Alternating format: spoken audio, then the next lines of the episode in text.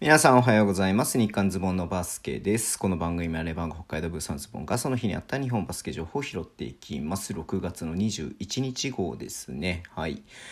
えー、っと、YouTube もね、配信しましたんで、YouTube でね、結構いろいろと喋っちゃってはいるんですけれども、はい。えー、っと、まず代表ですかね。うん。まあ、オリンピックにね、行く、えー、18人が発表ということで、はい。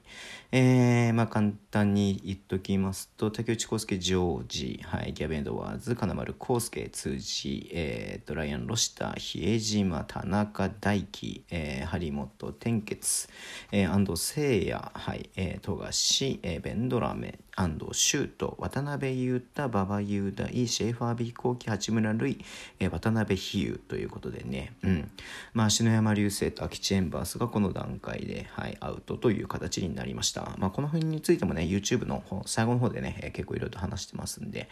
えー、詳しくはそちら見ていただきたいなっていうふうに思いますけれども、こっからね、また12人っていうのがね、あれだなっていうふうに思いますけれども、6人はね、落選するわけなんで、うん。でどんな感じになるかなっていうのはすごく楽しみではありますが、まず強化試合ね、えっ、ー、と、23日と25日と27日に、はい、東北で行われますので、うん。いや、どんなね、感じになるかな。まあ、イランも強いチームですんでね、はい、どんな感じになるかなというのもすごく楽しみにしています。はい。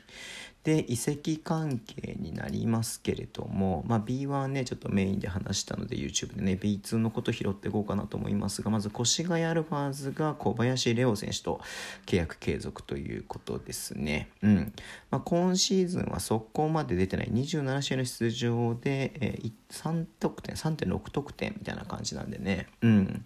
まあえっ、ー、と189センチのね2番3番選手なんで、うん、でねまあ長くえー、越谷にいますんで、はい。えー、ちょっとね、まあ、チームとしては、うん。あのー、ね、こういう選手っていうのはすごく大事なんでね、はい。まあ、引き続き頑張ってほしいなと思いますけれども越谷ねまだ日本人選手しかリリースね出していない契約継続ね全部契約継続ですし、うん。まあ、新加入も外国籍もねちょっとまだわからない状況ですが2、4、6や8人ね日本人も契約してるんでそんなに大きく変わらないでいくのかな、まあ、ヒンクルは多分対談になるとは思うんですが、うん、あのね、まあ、バッツ、えブラッキンズどうなるのかなっていうのもありますし、まあね、ちょっと新加入の選手もね、あの、いた方がっていうのはね、まあね、あるのかなと思いますんで、はい、えー、ちょっと楽しみだなっていうふうには思っています。はい。で、えっ、ー、と、あとは、相馬選手か。うん。相馬選手がね、えっ、ー、と、佐賀にいましたけれども、ね、あの、今シーズン B2 のね、スリーポイントの成功率が1位で、えげつない数字叩き出してましたからね。うん。え、何パーセントだっけ ?45.2%。すごいね。はい。で、えー、がね、FE 名古屋に移籍ということで、FE 名古屋もね、ちょっと力入れてやってきてるかなっていうのはありますが、うん、今シーズンもね、ちょっと惜しいとこまでは行きましたんで、はい。えー、来季ね、かけて、来季にかけてどうなってくるのかなっていうのすごく楽しみではあります。相馬選手ね、もしかしたら滋賀にね、あの、ルイス・ギルに、えー、言われて、ね、誘われて滋賀に行くのかなって気もしてましたが、うん、ちょっとね、えー、FE 名古屋で頑張ってほしいなっていうふうに思っています。はい。あとはですね、うんと、まあ、これね、あの、YouTube でも話したんだけども、古野選手がね、広島から、えー、古巣のね、えー、熊本に復帰ということで、はい。2シーズンね、広島でやっていて、昨シーズンね、B2 で、えー、ね、B2 から B1 へ昇格して、今シーズン B1 で初めてやりましたけども、まあ、思った以上な感じではなかった。たのかな、まあ、ちょっと怪我とかもあってね出てなかったりとかプレータイムがやったら短かったりとかねする時もありましたけども3.9得点4.2アシスト。うん。B2 であればもっとね B2 の時はもっともっと活躍してたなってイメージがあったんではい。で、えー、熊本はねこの古野選手がいない2年間ね、うん、あの石川海人選手がポイントガードやっていて、まあ、ちょっとね戦績も良くなかったっていうのもありましたんで、えー、ね YouTube で話しましたが LJ ピーク、えジョーダン・ハミルトン、えーとね、ベンジャミン・ローソンっていうね外国籍を新たに加えて、えー、またねこうね、勝ちに来てるなっていうのがね伺えるような感じになってますんで、うん。まあ、それ考えるとねすごく、えー、なんだろう来季のね、えー、熊本めちゃめちゃすごいチームになりそうだなっていう感じがしてますよね。うん。はい。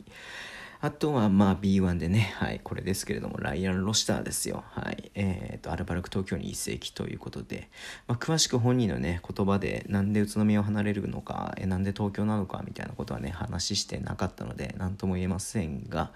まあ、キャリアを考えた時にね、まあ、なんつうんだろうな、まあ、ずっとやっていた宇都宮っていうね、素晴らしいチームですけれども、アルバルクっていう選択を取って、ったということで、うんまあ、もしかしたら誰かね、まあ、例えば田中大輝と代表でやって田中大輝と一緒にプレーしたいとか、まあ、そういうのがねあったりとかもするかもしれないし環境だったりとか、まあ、サラリーの部分だったりとかいろんな要因はあると思いますけれども、うんまあ、多分並々ならぬ、えー、決多分というか間違いなく並々ならぬね決断で決意でね、はい、東京に来ると思いますんで、うん。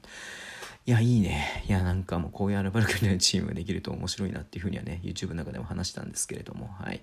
いや、頑張ってほしいなっていうふうには思っています。はい。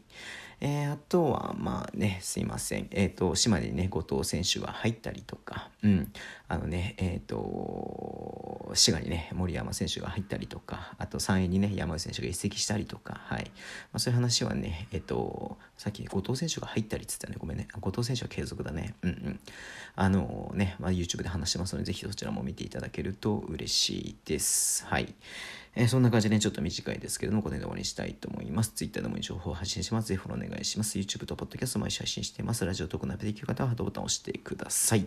では、今日もお付き合いいただきありがとうございます。それでは、いってらっしゃい。